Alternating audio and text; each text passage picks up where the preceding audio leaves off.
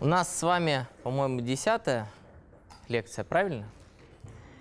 Вот. И тема сегодняшней лекции – это динамическое программирование. Ну и, кроме того, с прошлого раза остался один алгоритм, который я объяснил, но не реализовал. Это бинарный поиск. Поэтому сейчас кратко завершение предыдущей темы. Я постараюсь очень быстро рассказать. А, реализация бинарного поиска. А потом пойдет основная тема сегодняшней лекции – динамическое программирование. Для нее большой заголовок. А для первой, да, это реализация бинарного поиска. А, маленький заголовочек. Реализация бинарного поиска.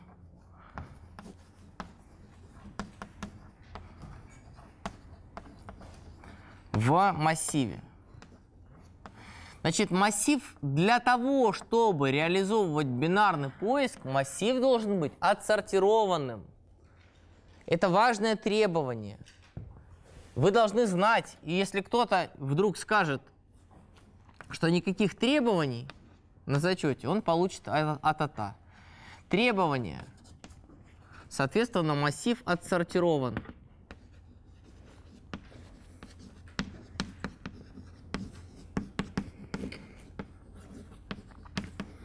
Я в прошлый раз уже объяснял, что проблема здесь есть и в постановке задачи. Что значит, что мы ищем элемент?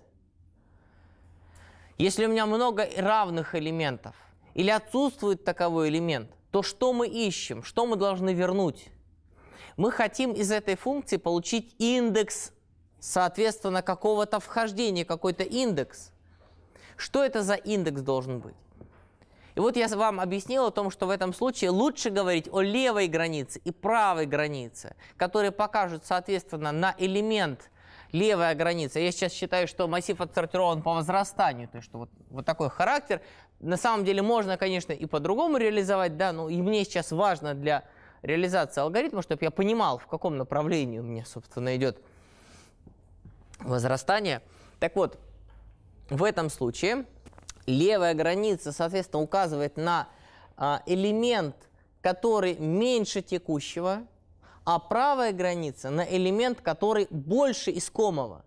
И вот такие две границы существуют всегда, даже если возникает ситуация, когда такого элемента вообще нету, тогда у меня как бы левая граница этих элементов и правая, они отличаются на единичку и указывают на два элемента. То есть, например, если я ищу в массиве, в котором значение 1 3, 3, 3, 6, 7, 9, да, если я в нем ищу пятерку, например, да, то а, индекса пятерки нету.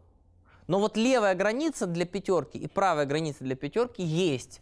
Да? Соответственно, это у нас получается как бы я могу сказать, что это lower boundary, то есть нижняя, да, от нижних индексов. Левая, в смысле, вот нижняя. Да, мне левый и нижний будет удобно использовать в одном смысле. Ну вот я сейчас а, как lower, да, ну или, неважно, ну ладно, я использовал left, пусть будет left. Как бы left boundary, да, а это, соответственно, у меня, это у нас right boundary. Да? Для пятерки. То есть если искомое число 5, например. Как мне их искать? Я э, буду искать вот эту левую и правую границы, соответственно, в разных функциях.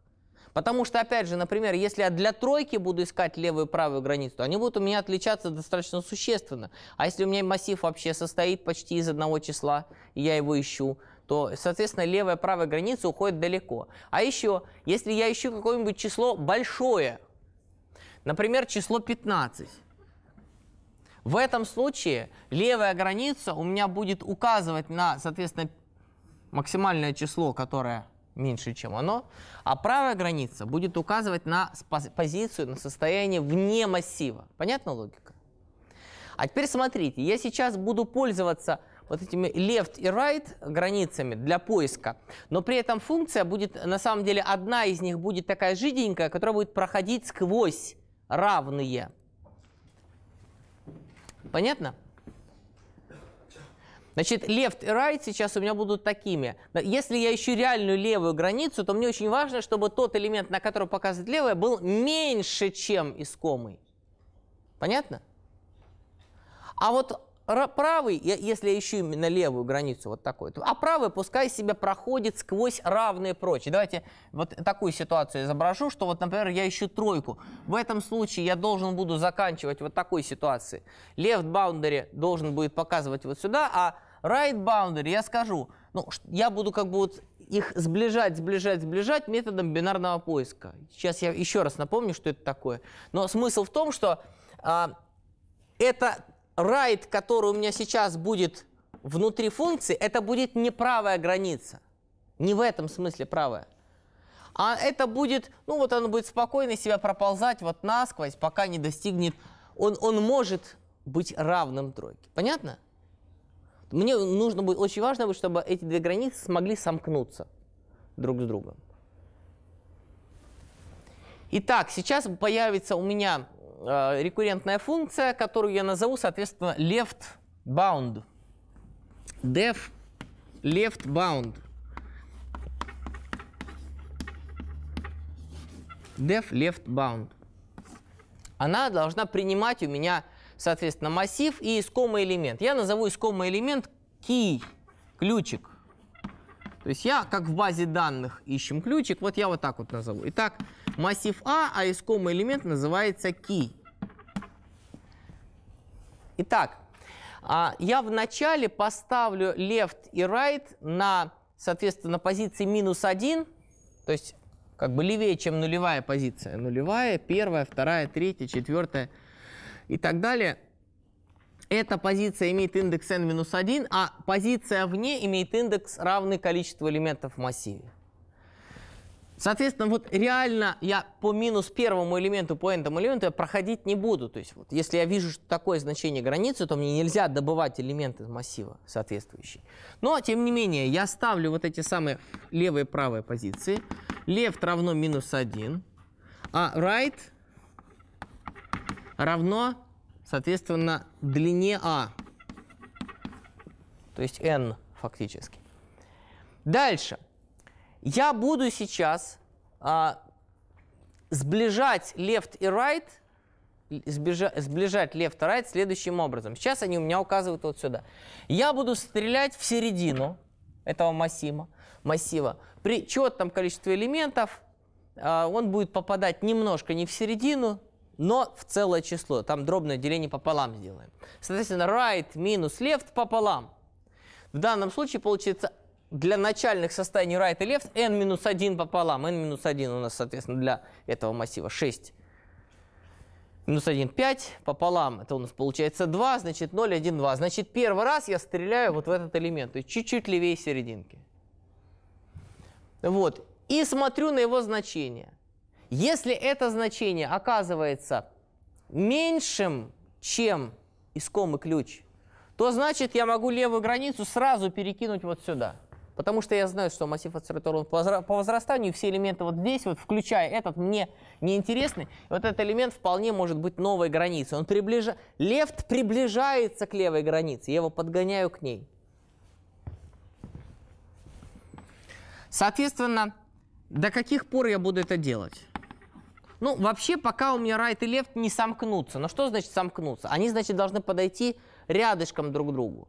То есть пока у меня right минус left больше единицы, равно 1, это как раз уже в этот момент надо останавливаться. А вот пока у меня правый указатель ми минус левый больше единицы, мне нужно их сближать друг с другом. Давайте я сотру чуть-чуть, еще раз покажу сейчас сам уже поиск. То есть я объяснил вначале, что такое левая правая граница. Искомые сейчас конкретно мы ищем left bound, левую границу. Но пока мы же ее не знаем, я называю временные переменные left, соответственно, который указывает мне в начале минус 1, и right. Вот пока что они у меня сейчас указывают на минус 1 и на n, на несуществующие границы. Итак, что я делаю в первую очередь? Я стреляю в середину. Я говорю middle равно, соответственно, left плюс right разделить на, цело, на 2 пополам.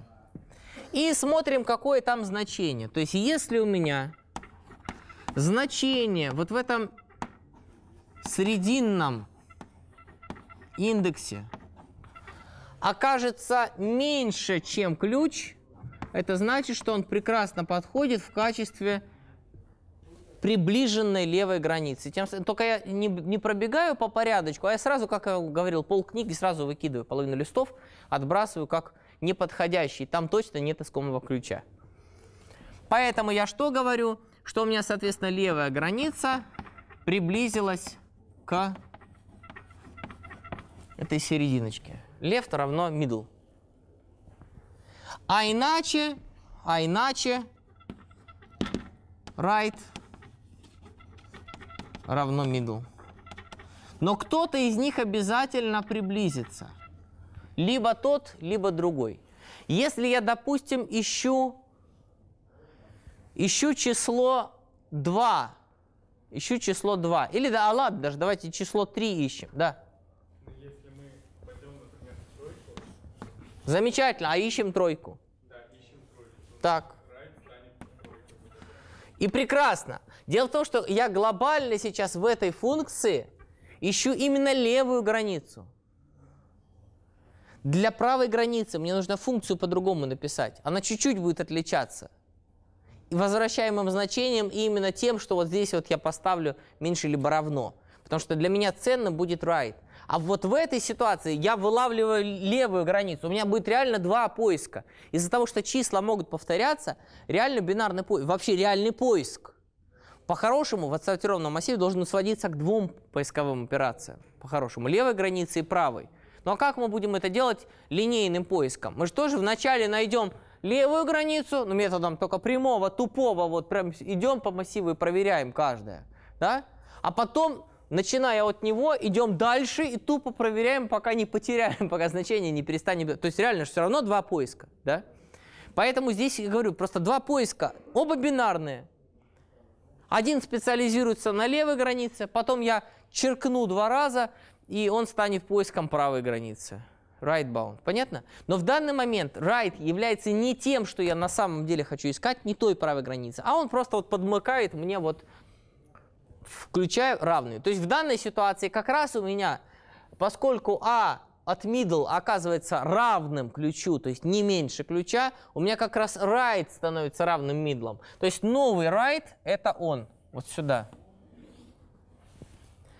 Смотрим. Right минус left. 2 минус минус 1, то есть 3.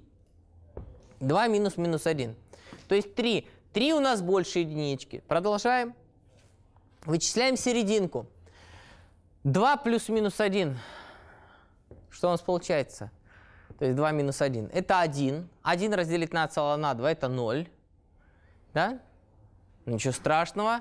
Значит, у меня получается middle указывает на элемент с индексом 0. Вполне допустимая ситуация.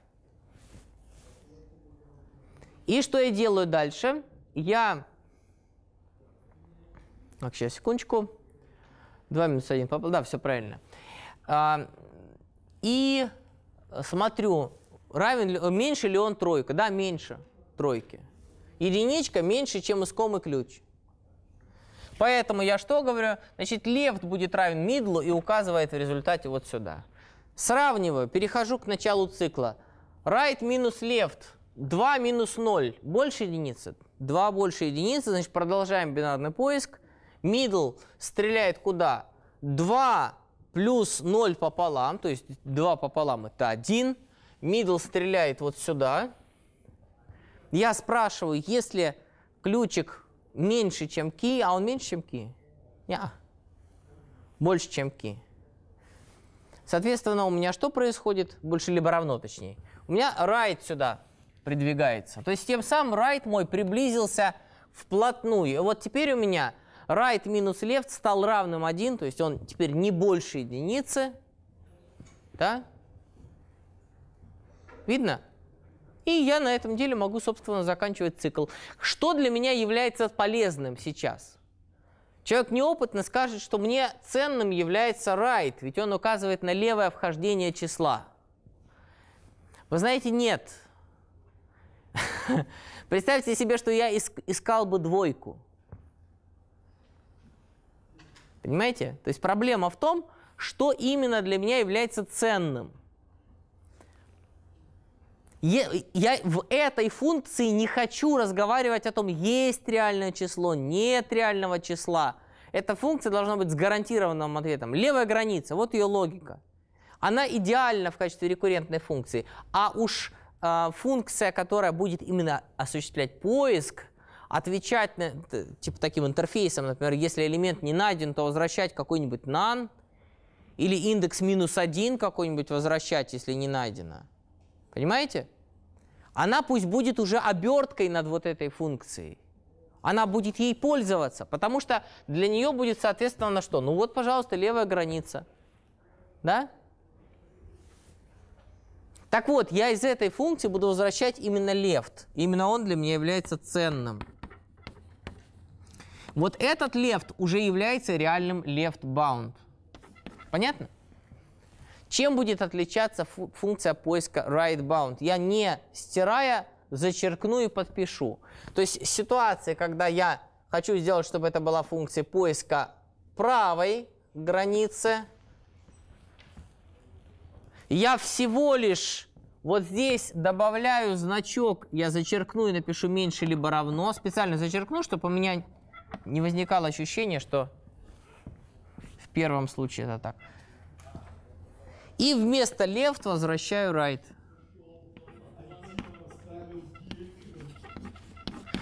Скорость бинарного поиска очень высока.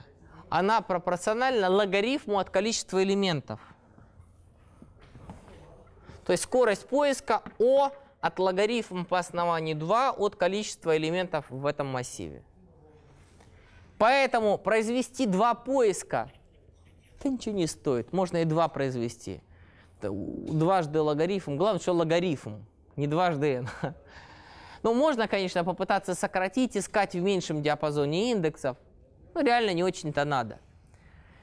Имея вот эти две функции, я могу потом в find сравнить, соответственно, левая и правая граница. Если они отличаются больше, чем на единичку, значит, реальный элемент присутствует.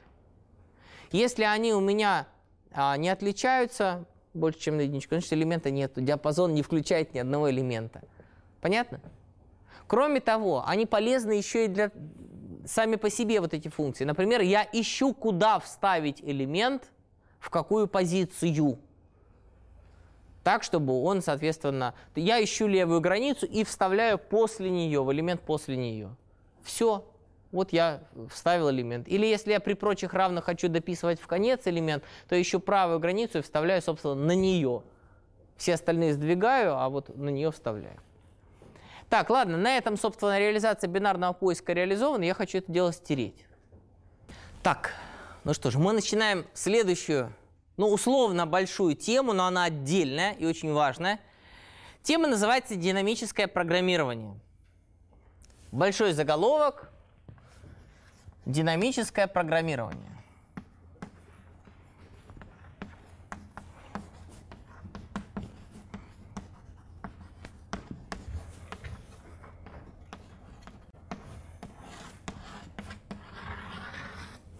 Те, кто э, уже выполнял лабораторную работу, э, наверное, видели работу с числами Фибоначчи. Два алгоритма, точнее даже три должно было быть у вас алгоритма с числами Фибоначчи. А, я не смогу вам это сейчас предъявить, но я могу помахать руками возле доски. Оказывается, оказывается, вычисление чисел Фибоначчи может происходить с совершенно разной асимптотикой. Давайте реализуем рекуррентный алгоритм. Я вот рассказал вам про рекурсию. Да, давайте ре реализуем рекуррентный алгоритм. Какой? Ну как? У нас я сразу напишу. А, число Фибоначчи. А, ну, как мне назвать функцию? Чтобы покороче. Фиб. Фиб, наверное. Давайте, фиб будет. Итак, а, соответственно, число Фибоначчи от n. Как я его вычисляю? Не забываем про крайний случай. Я говорю, если у меня n, соответственно, меньше либо равно единице, в этом случае что у меня? Ну, для нуля 0, для единички 1. Да, в этом случае return, собственно, n. Да? А иначе что я делаю? А иначе делаю return, соответственно, fib от n минус 1 да, плюс fib. Ну, мне, знаете, хочется это покороче записать, поэтому в скобочки возьму и вот так вот перенесу. Плюс fib от n минус 2. Скобочку закрываю. Скобочки просто, чтобы перенос мне организовать. Вот такой вот алгоритм. А давайте посмотрим, что, собственно, происходит у нас реально, когда мы вызовем, например, функцию числа, вычисления числа Фибоначчи для четверочки. Хотим вычислить число Фибоначчи от 4.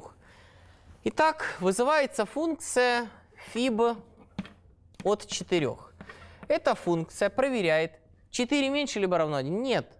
Значит, мне потребуется вызвать две функции. Вначале она вызывает функцию вычисления Фибоначчи от тройки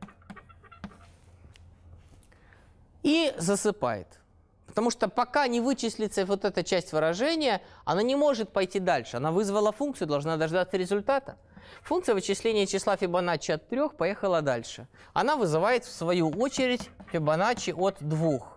Фибоначчи от 2 тоже не является крайним случаем, он вызывает Фибоначчи от 1, который, к счастью, является крайним случаем да, и возвращает значение сразу же, без всяких уже вызовов. После этого функция Фибоначчи от 2 вызывает фиб от n минус 2, то есть от нуля, вызывает фиб от нуля, и получается у нас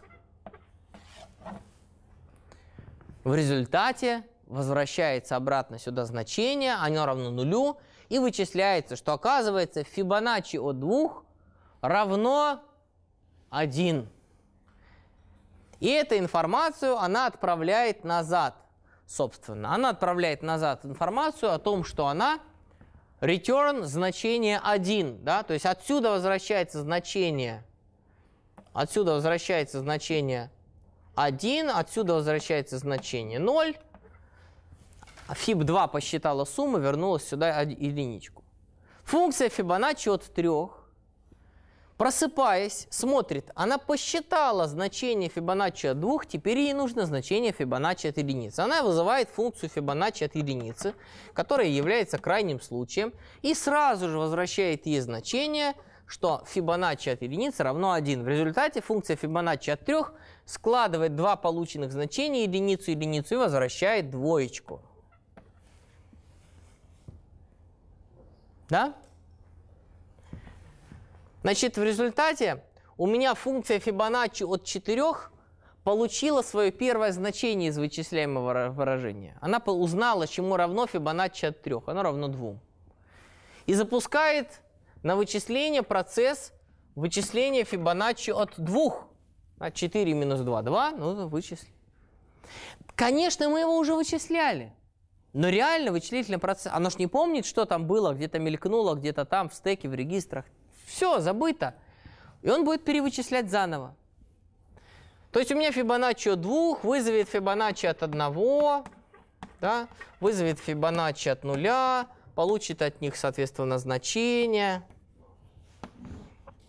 Да, окажется, что это значение равно 1, да, и я вычислю результат и верну результат, соответственно, что она равна 2 плюс 1, 3. Вы поняли, да, какая эпопея? А теперь смотрите. А если я буду вызывать функцию Фибоначчи от 5?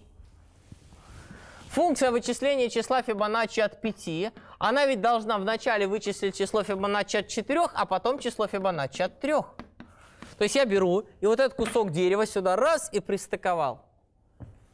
Вот эта вот возникающая структура вызовов называется Фибоначчиево дерево. Количество узлов в этом фибоначчиевом дереве равно собственно, числу Фибоначчи. На самом деле, в данном случае даже больше получится, потому что я доходил до нуля. Если бы я останавливался на первом и втором, если бы второй и первый были крайними случаями, равными одному, то прямо оно равнялось бы самому числу Фибоначчи. А так оно равно следующему числу Фибоначчи, количество узлов вот здесь. Ну, в общем, смысл в том, что вот это фибоначчиево дерево, да, значит, давайте я вот здесь дорисую, фиб от двух, фиб от одного, соответственно, фиб от нуля, здесь фиб от одного. А вот это фибоначчиево дерево дает нам в результате асимптотику вот этого вот алгоритма, как О, где мой цветной мел, как О от, собственно, числа Фибоначчи. От n. Понимаете? А число Фибоначчи растет экспоненциально. Просто вот это, это э, запредельная симптотика. Каждое следующее число Фибоначчи выполняется почти в два раза медленнее. Медленно, очень медленно растет это дело будет вычисляться. Если я возьму какое-нибудь число Фибоначчи от 30 буду вычислять, 30 число Фибоначчи, то уже будет долго. Если я буду вычислять 50 число Фибоначчи, то я уже просто вот буду хвататься за голову. А 60 я не уверен, что вы дождетесь. То есть это просто уже вот немыслимо. Такая симптотика недопустима. Более того, вы на бумажке в столбик без всяких калькуляторов вычислите 60 число Фибоначчи быстрее, чем это сделает компьютер даже на C++, на самом быстром языке. Потому что алгоритм дурной. У него плохая симптотика, так нельзя писать реализацию э, поиска значений чисел Фибоначчи. А как же надо это делать? Оказывается, что это дело можно сделать тривиально, короче и вообще без функций и без рекурсии. Как это делает человек? Он берет два последних числа, складывает и все. Но я все-таки немножко сделаю сложнее, чем... Э, я не буду экономным по памяти. Меня сейчас самая главная проблема времени беспокоит. Что я сделаю? Я создам как человек табличку, в которой я скажу, вот у меня, собственно, n, да, а вот у меня числа Фибоначчи. Что у нас является э, табличкой? Массив. В нем как раз у меня нулевой, первый, второй, третий и так далее. Соответственно, мне нужен какой? n число Фибоначчи? Пожалуйста. Вот я буду заполнять ее слева направо. То есть логика-то вот такая. А теперь смотрите. Сейчас Фибоначчиево дерево. Я вначале напишу алгоритм, потом сотру Фибоначчиево дерево. Значит, что я пишу? Я создаю давайте я э, еще раз, не создаю даже функцию. Я создаю сейчас вместо функции, я создаю массивчик, который заполняю. А чем мне его заполнить?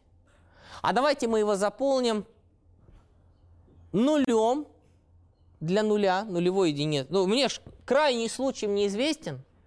Но теперь он крайний сначала, а не с конца. Понимаете, он не конечный, а начальный но он от этого все равно с края находится, да? Поэтому у меня в, нулем, в нуле 0 число Фибоначчи первая единичка. О, отлично. То есть мне нужно заполнить в начале 0, потом единичка, а потом еще... А что мне класть в те элементы, про которые я пока ничего не знаю? Ну, давайте туда положим сразу, чтобы память зарезервировать. Положим в остальные элементы что-нибудь, ну, нолики, мы все равно сейчас будем их реально заполнять. Просто зарезервируем себе память. Например, нолик, повторенный, повторенный. Сколько мне надо их там? n штук это вот здесь, соответственно, здесь n минус 1 элемент. 0 умноженное на n минус 1. И далее что я делаю? Я запускаю тупо циклом for, начиная ну давайте и, и назову. Для и в диапазоне, начиная от двойки до n включительно, значит, до n плюс 1, я пишу, а вот тут очень важно и красиво то, что получится. число Фибоначчи ита, итае равно числу Фибоначчи.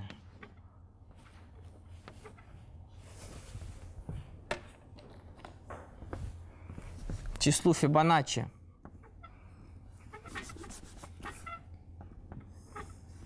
В квадратных скобках. И минус первому плюс число Фибоначчи и минус второе.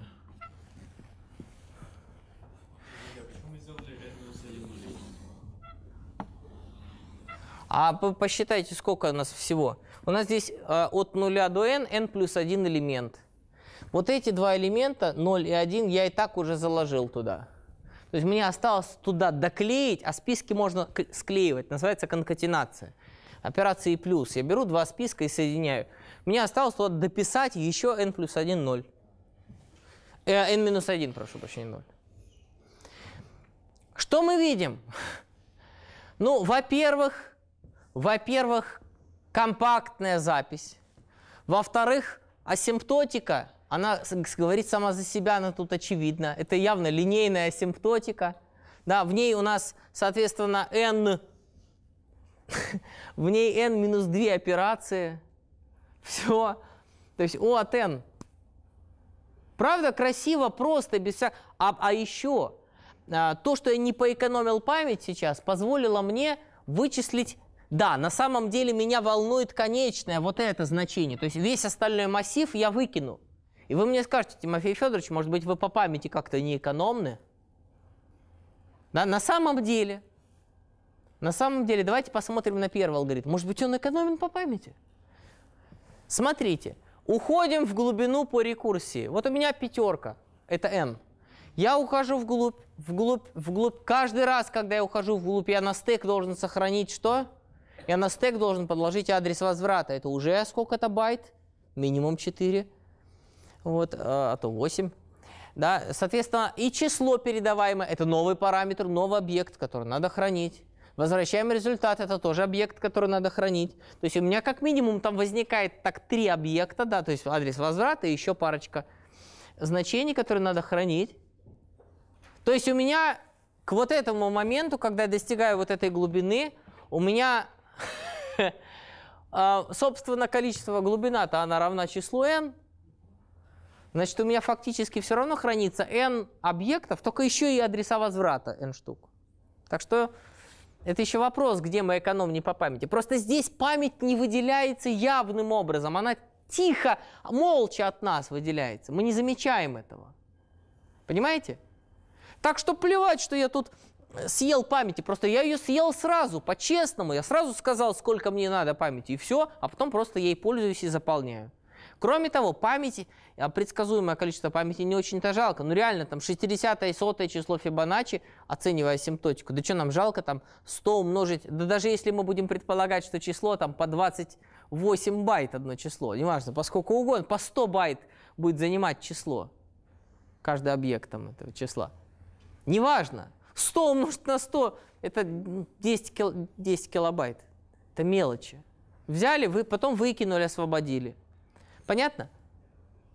А результат у меня действительно хранится в Fibonacci n. Именно он мне интересен. То есть если бы это было внутри функции, то я бы сказал return, соответственно, fib от n.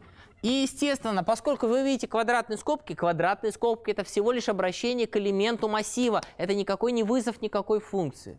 Просто обращаюсь и все. Вот взял и как хранилище данных.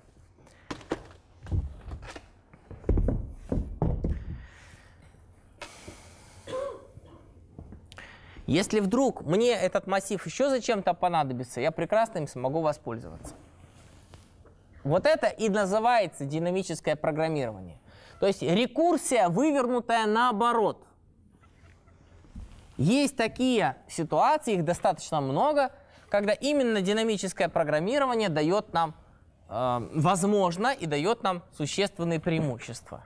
В некоторых видах рекурсии динамическое программирование не может быть реализовано. Ну, например, та же генерация всех перестановок. Ну вот, там, э, да, можно по-другому пойти. Можно просто итеративным методом генерировать следующую перестановку, по предыдущей, но это другой алгоритм будет. Вообще не рекуррентный. Итак, давайте с вами начнем обсуждать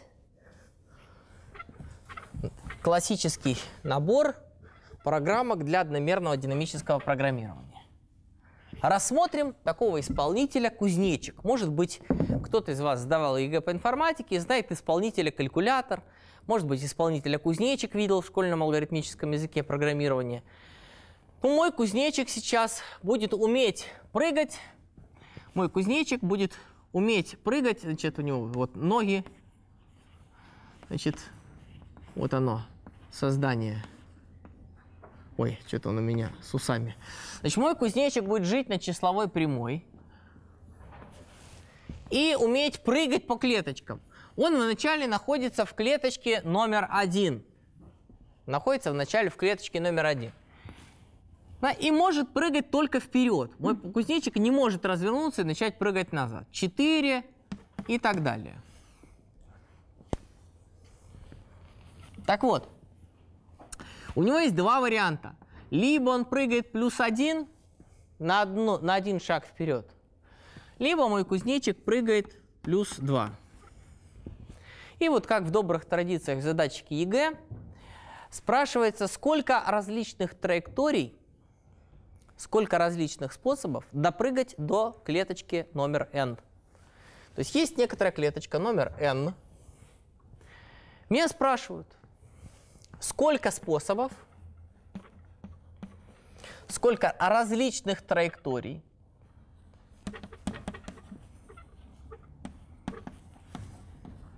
соответственно, а, допрыгать из 1 в n. Вот такая постановка вопроса. Давайте попробуем порассуждать. Рассуждать удобно, используя рекурсию. Дело в том, что я могу в какую-то точку, ну в частности, собственно, в клеточку n, попасть только из двух клеточек. Правда? Я туда могу попасть только из клеточки n-1 и только из клеточки n-2. Других клеток, из которых он может допрыгнуть, нету. Соответственно, вот они, финальные прыжки. То есть если я нахожусь в... Я не, не имею в виду сейчас, что у меня есть возможность n-2 прыгнуть сюда. Дело в том, что а, я смотрю на последний прыжок. Я говорю, какой последний прыжок? И все возможные траектории достижения клеточки n у меня делятся на два типа на те, которые заканчиваются прыжком плюс 2, и на те, которые заканчиваются прыжком плюс 1. Согласны? Правильно? И я могу сказать, что количество траекторий, ведущих в клеточку n, равно, ну, явно, что закончить сразу двумя этими прыжками точно нельзя, правда? Нельзя и тот, и тот совершить прыжок. То есть либо тот, либо тот, и оба подходят. И других траекторий попадания в точку N нет. Правильно? Значит, я по комбинаторике могу просуммировать количество траекторий первого типа и количество траекторий второго типа. Правильно? Количество траекторий первого типа и количество траекторий второго типа. А, оно как раз равно. Количество траекторий первого типа равно количеству способов попасть из точки 1 в точку n-2 да? А количество траекторий а, вот этим прыжком завершить равно количеству способов попасть в точку n-1. Опа! Я получил рекуррентную формулу. Супер, отлично. Получил рекуррентную форму, формулу, как в материалах Константина Юрьевича Полякова. А теперь а, фишка-то в чем? Что я вижу, что рекуррентно, я сейчас, если начну рекуррентно решать, то я нарвусь на асимптотику, аналогичную числам Фибоначчи. А надо бы по-хорошему начинать слева направо просто динамическим программированием. Да, ну и для первых клеточек я могу сказать, что у меня в первую клеточку я могу попасть одним способом, второй тоже только одним прыжком. Очень интересный момент. А давайте сделаем дополнительно барьерную клеточку. Я, клеточка 0 на числовой прессе существует? Сколько способов у кузнечика попасть в клеточку 0? Ноль способов. Туда ноль способов попасть. В клеточку 1 один способ попасть. А дальше я делаю то же самое, составляю табличку. Да, и вычисляю. Вы знаете, я даже сейчас... Не, я напишу программу. Да, но... Да, def, соответственно, как я ее назову? Def... Um, сейчас, секундочку. Мне, я бы не хотел называть. Давайте вот я назову ее...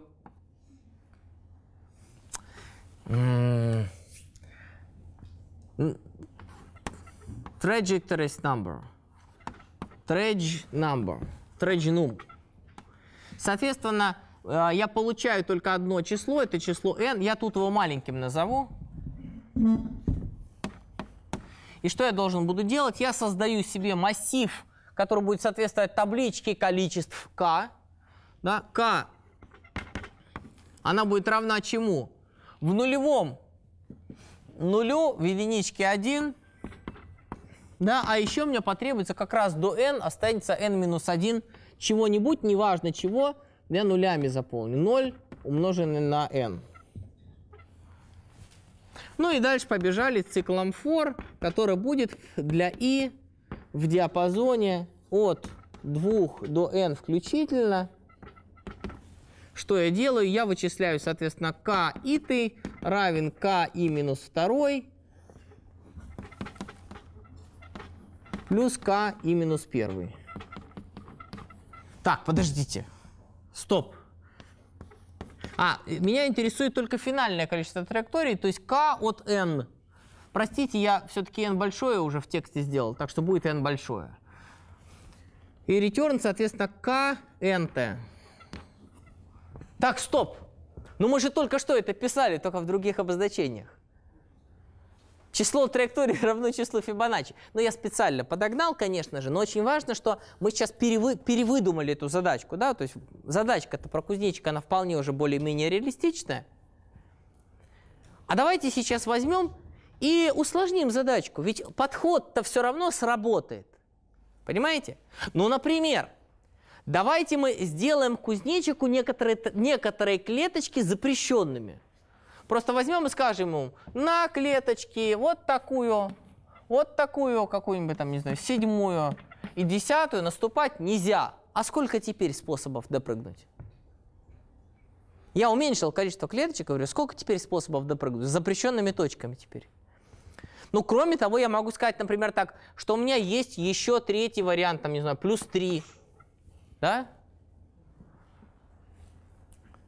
Или умножить на 2, на самом деле, можно тоже рассмотреть. Ну, сейчас давайте вот попроще. Вот такие. Плюс 1, плюс 2, плюс 3. Три способа. А? Почему бы нет? Меняем логику чуть-чуть, да? И при этом с запрещенными точками запретим, соответственно, некоторые клетки для посещения. Запретим некоторые клетки. Так, ну что же мне делать?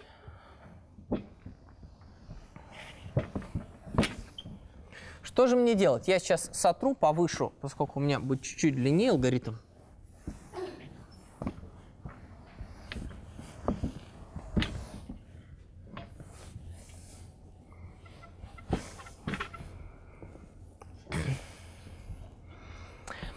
Вопрос интерфейса. А как мне передать внутрь функции, которая будет считать количество траекторий с запрещенными клетками?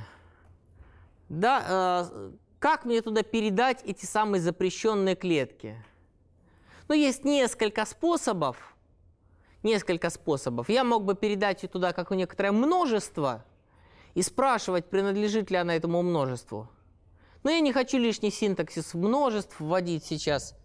Попозже, ну, они не очень-то нужны. А я зато могу, знаете что, если я не очень-то экономлю память, передать туда внутрь массив логических значений, массив булов, в котором true для клеток, которые можно посещать, и false для клеток, которые нельзя посещать. Можно так.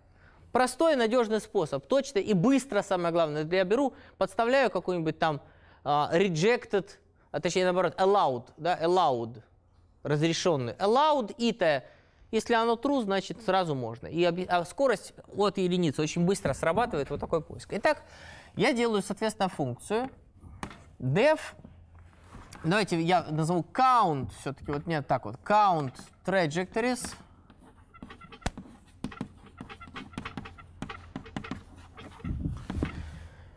При этом мне передают, собственно, n и передают allowed. Allowed, подразумевая, что allowed это у меня список, соответственно, булевских значений. Понятна логика, да? И я сейчас договариваюсь, что у меня есть три типа шажков, плюс 1, плюс 2, плюс 3. Давайте я так вот одним мазком вот здесь вот скажу формулу рекуррентную. Но она же все равно-то понятное дело, что я могу прыгать только плюс 3, плюс 2 и плюс 1, правильно? Ну, могу, наоборот, плюс 1, плюс 2, плюс 3. То есть, на самом деле, количество траекторий, ведущих сюда, оно равно сумме. Подождите, а если там клетка запрещенная? Да никаких проблем. Я просто буду двигаться слева направо и в первую очередь буду проверять, если клетка запрещенная, то я просто буду говорить, сюда ноль способов попасть. Декларировать и проходить дальше, не вычисляя, сколькими способами я могу прыгнуть. Просто не могу, и все, ноль. А когда я из нее прыгаю, то у меня этот ноль просто не попадет в количество. Правда? Удобно? Удобно. Поэтому никаких проблем. Я э, просто буду kn равно kn минус первому, kn минус второму, kn минус третьему. Понятно? Так, поехали. Что я делаю? В первую очередь создаю себе массив вот этих количеств траекторий, в котором начальные точки, ну маленькая тут есть проблемка, конечно, а вдруг какие-то из начальных точек запрещены, да? Ну, нулевая это точно за запрещена, правда? Первая это точно разрешена, потому что я на ней стою, да? Вот только следующая точечка, она под вопросом, да? Следующая точечка под вопросом. Что я могу сделать? Знаете, как я сделаю? Я скажу так. Соответственно, запятая, запятая allowed, ну это в качестве, вот сейчас я, чтобы было понятно, allowed, значит, если она, если она у меня разрешена, а почему мне важно эту точку отдельно просчитать? Потому что мне для первой клеточки, с которой я начну, это будет троечка. То есть я начну вычислять, начиная с троечки до n включительно. Потому что мне нужно обязательно, чтобы я доступался еще в рамках границы массива, то есть хотя бы пусть этот барьерный ноль, но все-таки в рамках. Не к минус первому элементу, да. Мы же можем создать минус первую, например. Нет. Что минус первую? Минус первую клетку. Нет. Можно, так можно сделать.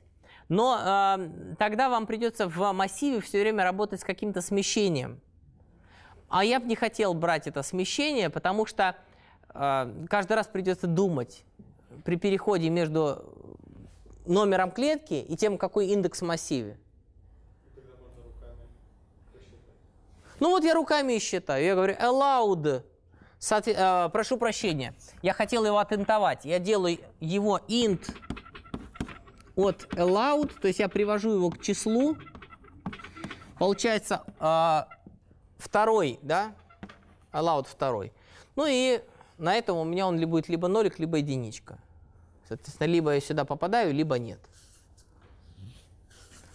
Ну а все остальное у меня получается, я заполняю неважно чем, вплоть до того, что даже можно заполнять нанами. То есть можно заполнить специальным ничего, нантайповским, да, нанами вообще заполнить, все остальное умножить на n минус 3. Но в, другом, в других языках программирования там э, массив он обязательно однотипных элементов, поэтому э, я все-таки, наверное, напишу нолик, подразумевая, что в данном случае этот нолик является некорректным значением, но просто я вставляю туда абы что, лишь бы э, инициализацию произвести и заранее выделить память. А сам все равно побегу сейчас, соответственно, это делать. For i in range, начиная с троечки, от троечки до n включительно. Что я делаю? Если у меня клеточка allowed, обратите внимание, если она не allowed, то там и так 0 уже валяется. Если бы я там нано оставил, то мне бы нужно было перезаписывать 0 поверх нано. А так там нолики как раз разложены. То есть я в этом смысле могу про просто пропускать запрещенные клетки и все. То есть я говорю, если на клетку в принципе можно наступать, if allowed от i, в этом случае что? Да, ни в коем случае не пишите для булевских э, переменных, для булевских значений равно-равно true. Тогда я спрошу, почему не написать еще раз в скобках и равно-равно true. Не, просто if allowed от i, в этом случае что я говорю? В этом случае k иты равен k и минус 1 плюс k и минус 2 плюс k и минус 3. И опять идеальная симптотика за n операций примерно, да? У от n линия использования памяти минимальная. Здорово? Вот оно, динамическое программирование. Но это не все. Давайте я перееду на следующую доску. Итак, мой кузнечик теперь хочет допрыгать за минимальную стоимость. Минимальная стоимость достижения клетки n. То есть, короче говоря, теперь за посещение каждой клеточки с меня берут некоторую прайс. Я сейчас специально разделю два понятия price и cost э, с точки зрения того, что у меня есть некоторая price, ita, это у меня будет, собственно, э, цена посещения конкретной клетки за посещение за посещение, собственно, клетки И. И это будет у меня входными данными для моего алгоритма. А с другой стороны, мне нужно определиться, а что я, собственно, ищу. Или, короче говоря, точно так же, как в рекурсии, в динамическом программировании тоже есть крайний случай и рекуррентный случай. А когда есть рекуррентный случай, нам нужно выбрать целевую функцию. А что мы, собственно, вычисляем? Как-нибудь это назовем? Вот давайте я назову это cost и буду писать массивчик, соответственно, большой буковкой c. То есть c ita, c ita, я буду подразумевать, что это у меня cost. Значит, это а, суммарная, значит, а, то есть стоимость достижения а, прошу прощения, это не просто стоимость, стоимость, а это минимально возможное. Кост – это будет минимальная стоимость достижения клетки И. То есть дешевле туда добраться нельзя. Это самая дешевая суммарная стоимость достижения этой клетки. Понятно? Так, ну что же. Значит, а, ну, кстати, между прочим, прайс точки 1 тоже может быть. То есть первая клетка тоже имеет некоторую стоимость посещения. да. Так, что я хочу сделать? Я хочу написать, собственно, функцию def count min cost. А я все равно ж функцию не вызываю, я ее подлиннее назову. Она ж не рекуррентная, чего? Главное, чтобы ее название определяло ее смысл, смысл действий. Count min cost. Итак, что должен я передать внутрь функции? Ну, естественно, вначале должен передать количество n, а также передать, собственно, price. Подразумевая, что price это у меня, собственно, список с ценами, где цены у меня представляют из себя числа, может быть float, может быть int, не принципиально. Это как раз не принципиально. Можно float вполне. Итак, первое, что я сделаю, это создам себе а, я, знаете что, я вот помахал руками, рассказал, на, назвал функцию, но я же не объяснил алгоритм. А как я собираюсь искать минимальную стоимость? Давайте так, сейчас у моему кузнечику доступны только шаги плюс 1 и плюс 2. То есть первый вариант прыгнуть на следующий, второй перепрыгнуть. Алгоритм не будет существенно отличаться, если еще одну добавлю. Ну, давайте не будем. Попроще. Два варианта прыжка. Плюс 1 и плюс 2. Итак, с этой точки зрения, мой кузнечик в какую-то клеточку может допрыгнуть только из предыдущей и из предпредыдущей. Правда? А теперь смотрите. Эти обе клетки являются промежуточными пунктами. То есть вот у меня некоторая итая клеточка, эта клеточка и минус первая, а эта клеточка и минус вторая. Я спрашиваю минимальную стоимость достижения этой клетки. Допустим, мне нужно лететь во Владивосток. Есть чартерный рейс, как называть, по чартерный, через Екатеринбург, а есть через Новосибирск. Я могу либо так пролететь, либо так пролететь. Но дальней, за сам полет в каком-то смысле я не плачу. Мне интересно только, мне известно, что я вот в Новосибирск могу прибыть за минимальную стоимость такую, а в Екатеринбург за минимальную стоимость другую. Да? Откуда я полечу во Владивосток? Ну, естественно, оттуда куда дешевле добраться, правда? То есть я из двух костов, которые у меня вот здесь и вот здесь, выберу наименьшую просто. А стоимость достижения, соответственно, Владивостока у меня будет состоять из того минимального плюс стоимости посещения вот этого. Да? Ну, тут несколько не совсем ровно, то, что мы платим не за перелет, а за факт прибытия в клеточку. Тем не менее, понятно, да? Я просто из двух выберу минимум, потому что мне все равно, мне не в промежуточный пункт, а туда. Итак, записываем это дело, кодифицируем. c и t Сейчас, сначала математическая формула, а потом уже напрограммируем. c и t равно price ты, который неминуемо потребуется заплатить, да, price ты, плюс минимум из c и минус первого и c и минус второго. Ну, неважно, я написал в обратном порядке, не принципиально. То есть рекуррентная формула, она вот она. Осталось обсудить крайний случай. А какой крайний случай? Нулевая клетка, она достижима? А, простите, ну неважно, нулевая клетка недостижима.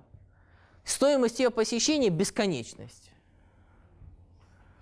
Да? Могу, в принципе, начать проще, чтобы не начинать вставлять туда без, минус бесконечность, потому что я не знаю, что значит минус бесконечность. Мало ли, вдруг у меня а, как сказать, я вставлю какое-то очень большое число отрицательное. Вот.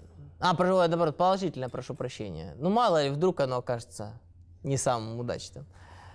Поэтому я могу на самом деле начать просто расчет с первой и второй клеточек. То есть я могу, ну, мне же все равно нулевая это фиктивная, да, могу пользоваться и могу нет. Я могу сказать так, c1 равна price 1 а C2 равна чему? Price 1 плюс price 2. Потому что в клетку 2 я могу попасть только из первой, поэтому туда цены просто сложатся. Ясно? То есть я начало вычислил руками чуть-чуть, а потом вот так вот это дело циклом пробегусь. Итак, C это у меня будет список, в который я кладу, соответственно, в первый элемент, в нулевой, в нулевой, в нулевой еще раз говорю, неважно сейчас, что кладу, неважно. А, нан туда вообще положу. Чтобы никто ни в коем случае не брал это, не думал, что там число. Среди чисел есть такое число. На самом деле есть число минус бесконечности плюс бесконечность. Среди чисел с плавающей точкой. Вот быть по-честному. Вот поэтому я, знаете, я вам покажу, как это записать. Хотя им не воспользуюсь, я вот начну с третьего расчета. Я вам напишу. Флот – от, в кавычках, минус инф. Кавычки закрываются, скобка закрывается. Специфическое состояние числа с плавающей точкой, означающее минус бесконечность. Оно меньше любого другого числа, не равного минус бесконечности. Есть плюс бесконечности, еще есть состояние не число. Not a number. Ладно, э, значит, соответственно, для первого элемента это будет price от 1. Да, а для второго элемента это будет, соответственно, price. Давайте я перенесу, потому что мне все равно потом продолжать. Запятая прайс от одного плюс прайс от второго. Да, закрываю на этом первую часть списка, там, где известные значения, крайний случай, который теперь является начальным. Да, и добавляю туда, а чего я тут добавляю? Опять же, не имеет никакого значения, но я нолики добавлю туда, пока не рассчитанные стоимости. Ноликов туда добавлю. Сколько мне их там надо досыпать? Нулевой, первый, второй я обсчитал. Мне нужно до n достигнуть. Что мне получается? n минус 2 элементов, правильно? Просто n минус 2. 0 умножить на n минус 2.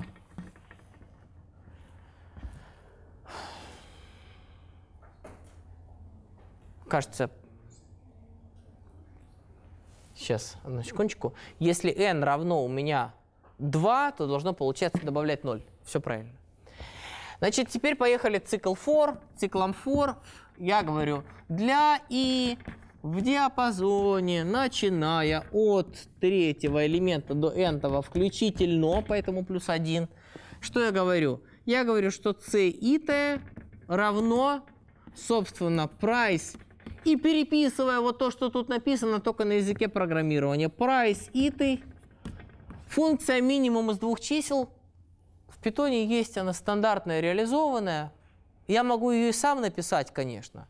То есть я могу тут написать условное выражение тернарное, в котором напишу, соответственно, c и минус первое, если c и минус первое меньше, чем c и минус второе, else c и минус второе. Но я все-таки напишу более красиво, так я прошу прощения, я здесь эм, поставлю отбивочку, чтобы перенести на следующую строчку, и напишу вот здесь, соответственно. Я все-таки воспользуюсь функцией минимум, потому что красиво выглядит. Минимум от c и минус первое, запятая, c и минус второе. Все. К моменту, когда я добегу до конца цикла, у меня автоматически доказано справа, автоматически в клеточке CNT будет наидешевейший способ туда попасть. Точнее, не способ, а стоимость, наименьшая стоимость. Потому что э, вопрос о том, по какой траектории мне туда надо попадать, это вопрос чуть-чуть более сложный. По какой именно траектории мне туда попадать, чуть-чуть более сложный вопрос, потому что что?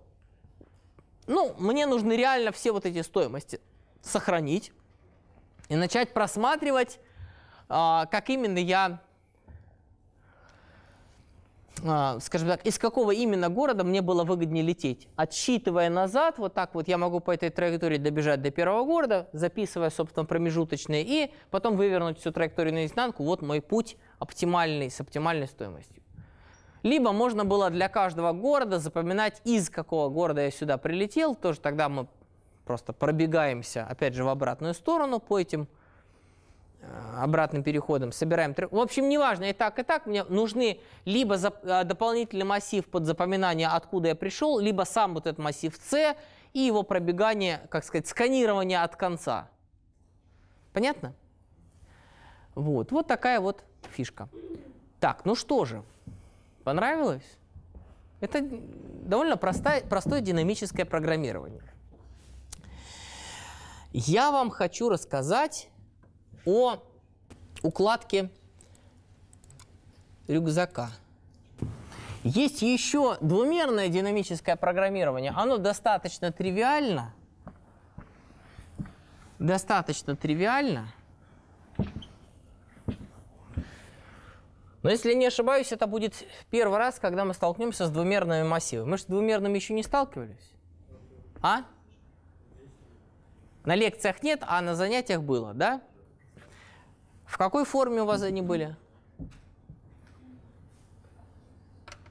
Что именно вы с ними делали?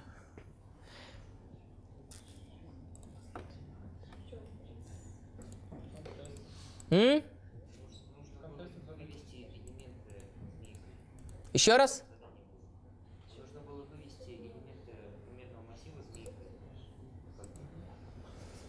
Да. В общем, собственно, обходы двумерного массива, да? Значит, мне нужно а, слегка рассказать вам про двумерные массивы. Я думаю, что все-таки именно а, укладку рюкзака я расскажу вам в следующий раз. Вместе с еще приложениями по динамическому программированию, там есть другие еще ценные алгоритмы. Будьте аккуратны, если вы пропустите следующую лекцию, вам будет очень тяжело. Там я постараюсь очень хорошо и быстро рассказать сложные алгоритмы, а так будет трудно. Значит, а, рассказываю кратенько про двумерные массивы. Итак, двумерные, собственно, массивы. На самом деле никаких в этом смысле двумерных массивов в питоне нету, по крайней мере, вот то, что стандартные, не уходя в глубины библиотеки, а вот на поверхности вот этот список, лист, да, он не является, нет возможности сделать его двумерным. Двумерный массив, простите, вы, да, двумерные массивы. Какие есть варианты? Есть два основных пути создания двумерного массива. Вариант номер один – это линеаризация двумерного массива. То есть, когда мне нужен некий А и ты житый, некоторая матрица, да, вот мне нужен А и ты житый элемент, то я вместо этого, вместо этого Соответственно, добываю из массива А линейного, в котором у меня m умножить на n элементов, но он линейный. Я добываю элемент, в котором, соответственно, давайте я тут напишу, что у меня m, давайте n строк, n строк, да, m элементов в строке. Ну или, как говорится, m на n. Ну, говорят обычно вначале ширину, потом высоту. Я просто э, встречал и так, и так, я лучше подчеркну. n строк, m элементов в строке. Понятно? Так вот, я скажу, что у меня элемент а и ты житый реально хранится в позиции а и умноженное на количество элементов в строке плюс g. Этот механизм используется и используется достаточно часто. Называется линеаризация массива.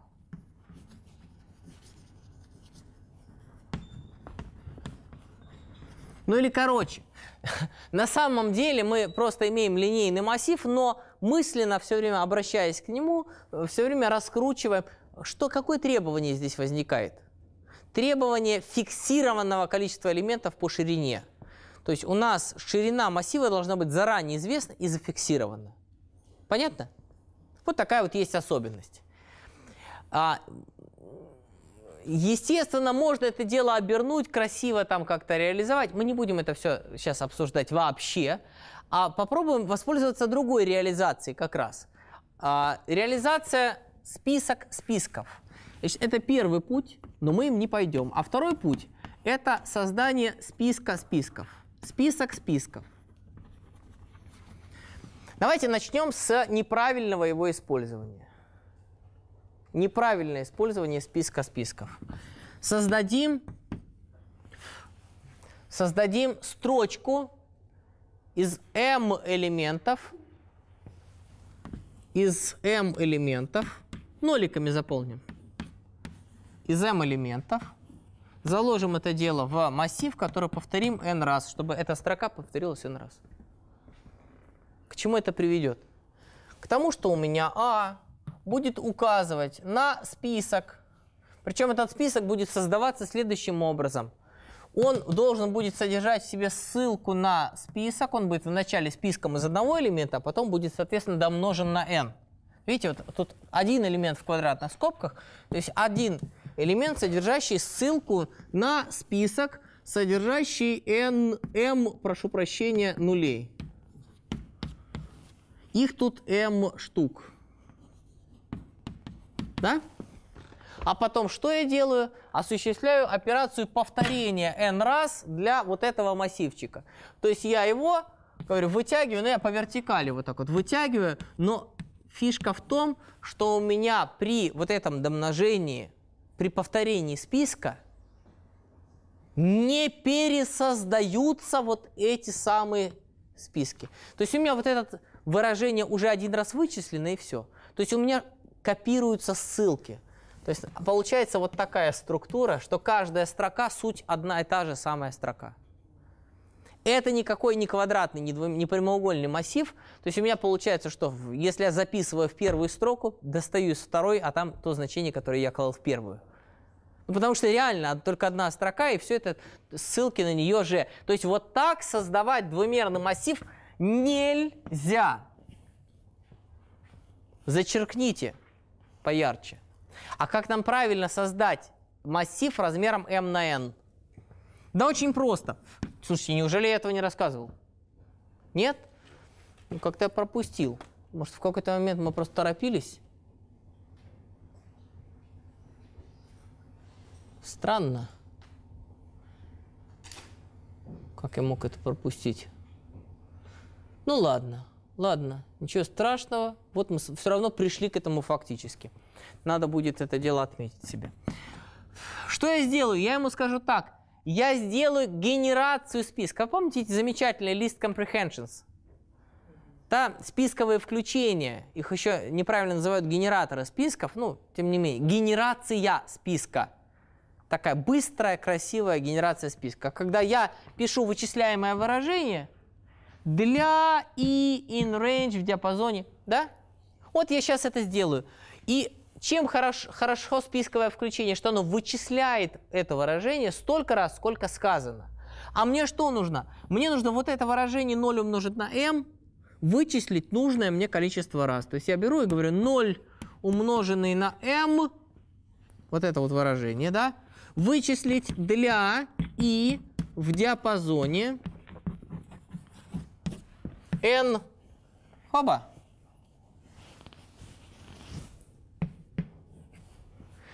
То есть что у меня получается? Он генерирует мне список А, для каждого элемента которого, для каждого И он вычисляет элемент, который является, соответственно, ссылкой на нововычисляемый, то есть новосоздаваемый объект списка. Да, все эти объекты у нас в начале одинаковые, но это не значит, что я потом не смогу раздать им новые значения. Понятно? То есть, но реально эти списки будут разные. Мне очень важно, чтобы эти строки были пусть одинаковыми по значениям, но фактически разными массивами. Дело в том, что в питоне равные друг другу объекты, да, то есть у меня в данном случае А нулевое, А нулевое, это объект списка вот этот. Вот этот объект списка. Ясно? А это А первое. А первое, то есть вторая строка имеет индекс 1, соответственно, да, это у меня вторая строка, А вторая. Так вот, Фишка в том, что у меня А нулевое равно А первому. Ну, я так создаю сейчас эти массивы, эти строки. Я их создаю равными друг другу. Они равны друг другу по всем значениям. Длина совпадает, совпадает. Каждый элемент совпадает. Они равны. Но, если я спрошу, а нулевое из а первое. Обратите внимание, вот она, удивительная, замечательная операция из. А нулевое – это А первое. В этом случае он сравнивает не сами значения элементов, он смотрит на ссылки, он говорит, это вообще одно и то же или нет. Ну, имена разные у ссылок, а ссылка фактически на одно и то же, на один и тот же объект или нет. Понимаете? Как мне определить, я говорил про ссылочную модель в питоне, а как мне определить, что два объекта, два имени, э, это разный объект или один объект? Вот он этот оператор. Так вот, окажется, что в нашем случае они равны друг, вот в этой ситуации. В той ситуации оно так и было, то есть они были и равны друг другу, и являлись, одно являлось другим. Нулевая ссылка была, собственно, первой ссылкой, второй ссылкой. А в данном случае у меня это будет неправда, то есть это будет неверно. Да? Ну, или я могу сказать так, есть э, второй вариант этого оператора, not is. Да, not is, собственно. Не есть. Понятно? Ну ладно, сейчас я даже не про использование операторов, а про то, что фактически оно одно не есть другое. Ладно, я вас хотя бы чуть-чуть успел ввести в двумерные массивы. В следующий раз я тогда вначале немножко про них расскажу. И все алгоритмы динамического программирования на двумерных массивах в следующий раз. Спасибо.